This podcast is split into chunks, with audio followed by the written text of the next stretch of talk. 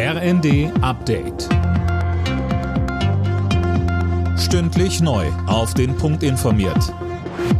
Ich bin Daniel Stuckenberg. Guten Tag. Während die Grünen mit dem Atommachtwort von Kanzler Scholz noch fremdeln, wird die Entscheidung für die Verlängerung der Laufzeiten der drei letzten deutschen AKW bis Mitte April kommenden Jahres von der FDP begrüßt. Der Fraktionschef der Liberalen im Bundestag, Christian Dürr, sagte in Berlin, Es ist vor allem die richtige Entscheidung für unser Land. Denn wir brauchen stabile Energienetze, wir brauchen stabile Stromnetze und es ist eine richtige Entscheidung für die Haushalte, für die Menschen in Deutschland und für die kleinen und mittelständischen Unternehmen, die auf äh, preiswürdige Energie angewiesen sind. Wir wollen Strukturbrüche vermeiden.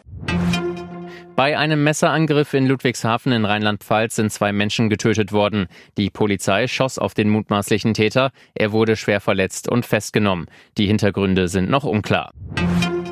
Die Amtsärzte in Deutschland sind dafür, die Maskenpflicht in Innenräumen wieder einzuführen. Hintergrund sind die steigenden Corona-Zahlen. Am Ende entscheiden die Länder darüber. Bundesgesundheitsminister Lauterbach geht aber von einer Rückkehr der Maskenpflicht aus. Er sagte im ZDF, Ich glaube, dass es im Innenraum im Winter spätestens notwendig sein wird, dass wir Masken tragen oder uns testen lassen. Das ist ja die Alternative und dass wir dann einfach besser durch diese Zeit kommen. Ich glaube, dass diese Einschränkung besser ist, als dass wir wirklich in dieses Risiko hineingehen. Viele Kranke, viele Tote ja. und Überlastung der Krankenhäuser.